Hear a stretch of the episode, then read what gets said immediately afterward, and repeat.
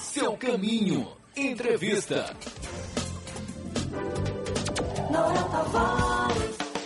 25 de julho é o Dia dos Rodoviários. Em homenagem a esses trabalhadores que contribuem com o progresso da cidade, durante esta semana, nós da Rádio Sociedade estamos fazendo uma série de reportagens para lembrar o dia a dia desses profissionais. E no episódio de hoje, vamos conhecer um pouco como é o processo para quem deseja entrar nessa profissão desafiadora. Salvador tem quase 3 milhões de habitantes e conta com 416 linhas de ônibus que interligam os quatro cantos da cidade. Parte dessas pessoas usam o transporte coletivo para o deslocamento e nos ônibus, todo mês, são registradas quase 12 milhões de passagens. A missão de conduzir essas pessoas com segurança é difícil, mas não impossível, relata Sidney Zagalo, motorista há 28 anos. Bom, é, nós estamos preparados, somos capacitados para conduzir vidas, né?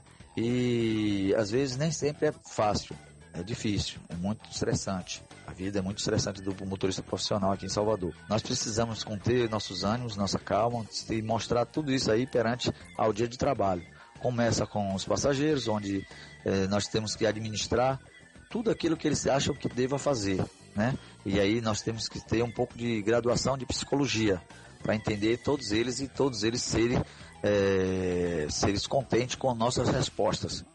Além do mais, tem a, a questão do, do trânsito. Nosso trânsito é maluco, é, é, é inquestionável aqui porque você precisa tomar cuidado, porque não é só por você, é pela vida dos passageiros que está em sua responsabilidade e a vida do, do, do, dos que estão do lado de fora no trânsito. Além disso, temos também a questão da violência, né? Tanto a mão armada como as outras violências verbais, que é de todos os lados. Então, para vocês, meu irmão, a vida do, motorista profissional de Salvador realmente requer muito controle, cuidado, e isso a gente precisa ter forças além, né? Forças do céu, para justamente nos dar equilíbrio para manter o dia a dia suave e tranquilo. É esse nosso dia. É, mas os desafios começam antes do profissional pegar no volante, pois a preparação deles é fundamental e o curso de capacitação na Bahia está sob a responsabilidade do SEST Senat. Gestora da unidade Simões Filho, Daniela Barros, conta como é o procedimento.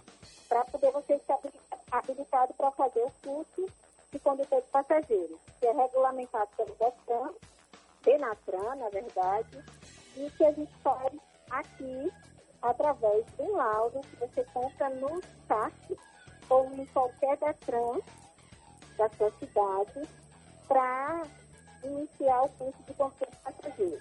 Esse laudo você pode fazer, comprar o laudo para fazer a renovação da habilitação, já incluir o curso na habilitação, ou através do laudo que você compra no Detran, que chama o laudo de alterações cadastrais com esse laudo, a gente consegue iniciar o curso. O primeiro passo para dirigir um ônibus é ter carteira nacional de habilitação D. O curso de condutores de transporte de passageiros com duração de 50 horas, no valor de 220 reais, é regulamentado pelo Denatran e renovado a cada cinco anos. Consiste em direção defensiva, psicologia, condução segura e econômica e legislação. Já o curso de reciclagem tem duração de 20 horas e se o candidato for rodoviário, não paga. Com o passar do tempo e o avanço tecnológico, a função de cobrador está em extinção e para que esses trabalhadores não fiquem desempregados, foi criado um programa de incentivo. Aqueles com habilitação B são encaminhados para fazer o curso e, consequentemente, fazer a mudança de categoria para D. A gestora do SEST Senat, Simões Filho, entende a profissão dos rodoviários como de extrema importância para o desenvolvimento da cidade.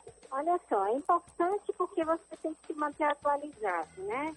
E não só é, o curso de controle de passageiros, mas, no geral, vários outros cursos que o Senat também é, oferece para os trabalhadores de transporte, para que eles se mantenham atualizados. Tem o curso de condução segura e econômica, que orienta o motorista a ele ter um melhor desempenho com a economia de combustível, economia de pneus, peças, orienta melhor esse motorista para que ele fique ainda mais qualificado. É, gente, por hoje é só, mas amanhã vamos falar um pouco sobre os problemas vividos diariamente pelos rodoviários.